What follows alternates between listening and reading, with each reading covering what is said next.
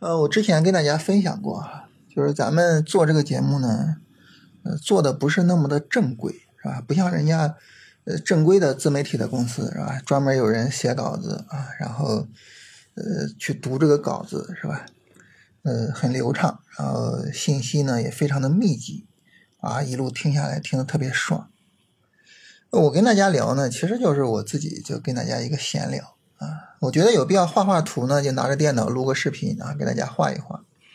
那没必要画图，咱们纯闲聊啊，我就拿个手机啊，就用手机的录音功能啊，就跟大家闲聊几句啊。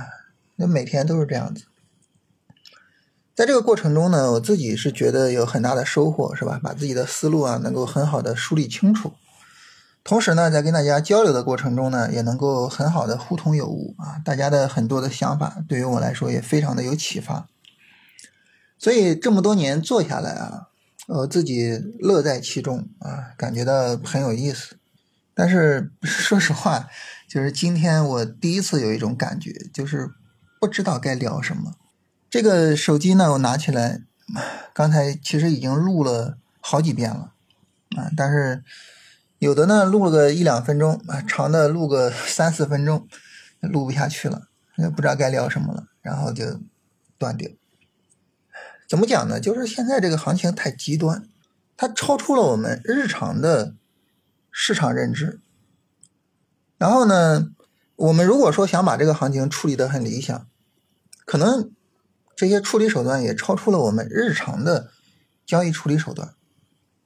所以在这种情况下，我不知道再跟大家聊这些东西还有没有意义啊，所以就有一种无力感吧，啊，就不知道 该怎么跟大家聊的那种感觉。当然，大家也知道，就是我主要是说这个市场的割裂，是吧？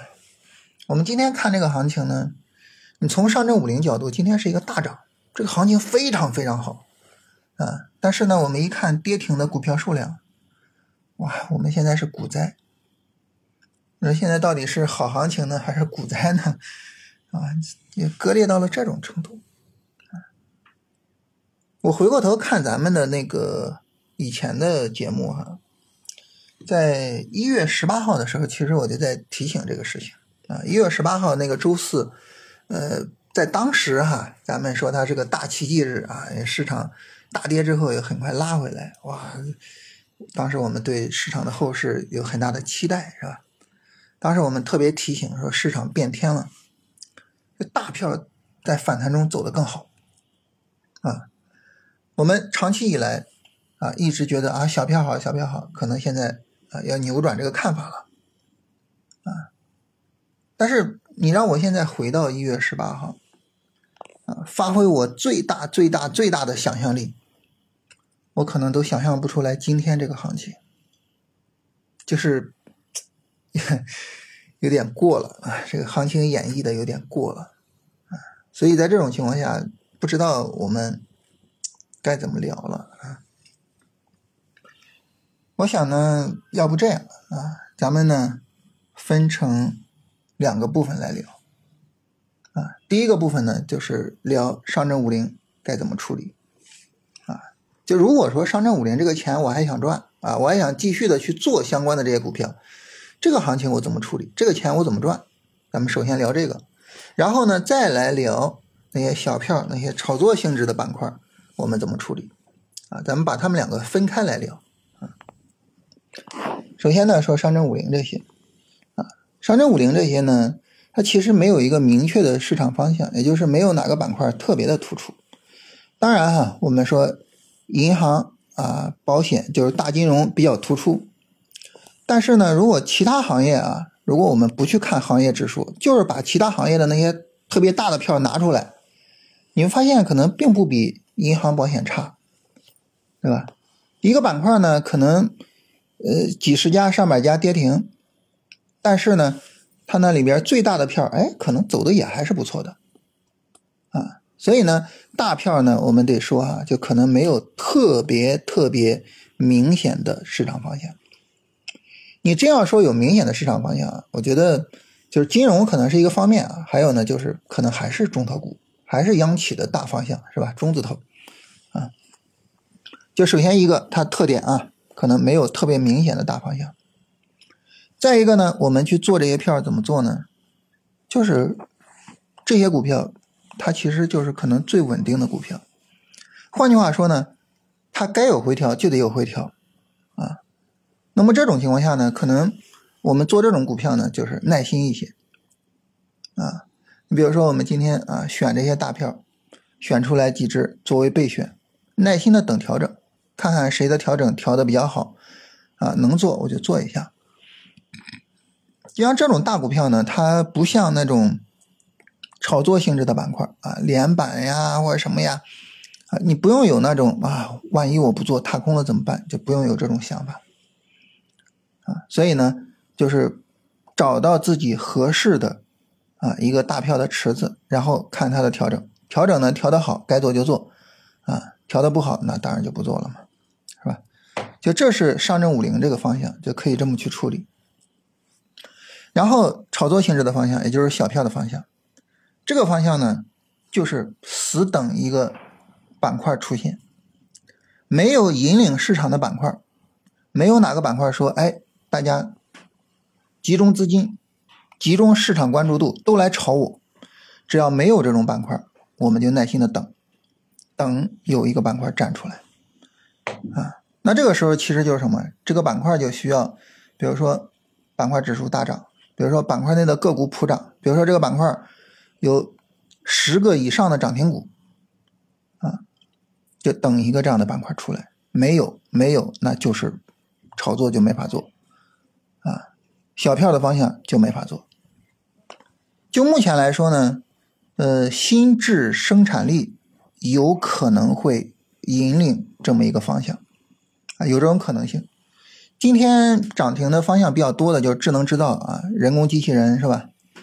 那么这个方向其实呢就是心智生产力这个逻辑在发力，但是心智生产力这个逻辑呢，它涵盖的面太广，啊，所以这种情况下呢。我们很难说市场会炒哪个，现在就是很难确定，啊，还是得等市场走出来，还是得等市场告诉我们，就是它往哪个方向炒，啊，但是我觉得这就是心智生产力这五个字，是我们特别需要去注意的，所以我们这样呢，就是拆开来聊，我我不知道就是会不会思路能更清晰一点，或者说方向能不能更明确一点啊？但是真的就是现在这个行情，我们要把五零和小票混在一起聊的话，那真的这个是没法聊的啊，真的是没法聊的。啊，这是整体上呢，我们聊一聊当下这个行情。嗯，最后呢，还是说这个市场演绎的呀，过于极端啊，真的是过于极端。我记得是。二一年那个春节，那春节回来之后第一天，我们就提醒大家说啊，市场变了。因为二一年那个春节之前，大家都在聊什么呢？聊叫核心资产的牛市啊。那个时候就说核心资产多好多好，然后核心资产是呃买入，然后呢这个不需要卖出，一直持有。那回来就不行了啊。所以二一年春节之后那个第一天。我们就说这个市场可能要转到小票了，结果后面小票演绎的那么好，那小票行情演绎演绎了这么长时间之后，在一月十八号又是整个逆转，逆转成这样，就市场真的就非得以这种极端的方式去演绎行情吗？就我们现在所经历的行情，难道说它不是极端，不是特例，而是常规吗？那这个事儿也是我这两天在琢磨的啊。如果说市场真的就是总是如此的话，啊，总是要么你持续大涨，我就完全不行；要么我持续大涨，你完全不行啊。如果说这个是市场常规的话，其实对于我们来说还是会有一些影响的。我举个例子啊，就是说会有什么影响呢？举个例子，比如说以后我们就不要有那种什么国家队呀、救市呀这种想法。因为你有这种想法，你就会对这个五零的行情延续性有怀疑。那如果说五零是由救市带来的行情，那不救市了呢？那五零是不是就要崩了？你就会有这种怀疑。而一旦产生这种怀疑，五零你就下不去手了，对吧？但是如果说市场呢，它就是五零强，它就一直强，两千就白搭，这甚至是下跌的。两千强就一直强，五零就白搭。如果市场呢，它就是这样去演绎的，那这个时候就是客观的，谁强就是做谁，我不用怀疑，不用担心，不用去考虑，啊，它都不就是了，怎么办呀？它什么怎么办呀？对吧？其实这个事儿对于我们的思维啊，市场思维还是有一定的影响的。好吧，就跟大家聊这些吧。啊，今天这个节目啊，真的是对于我来说是最难的一期。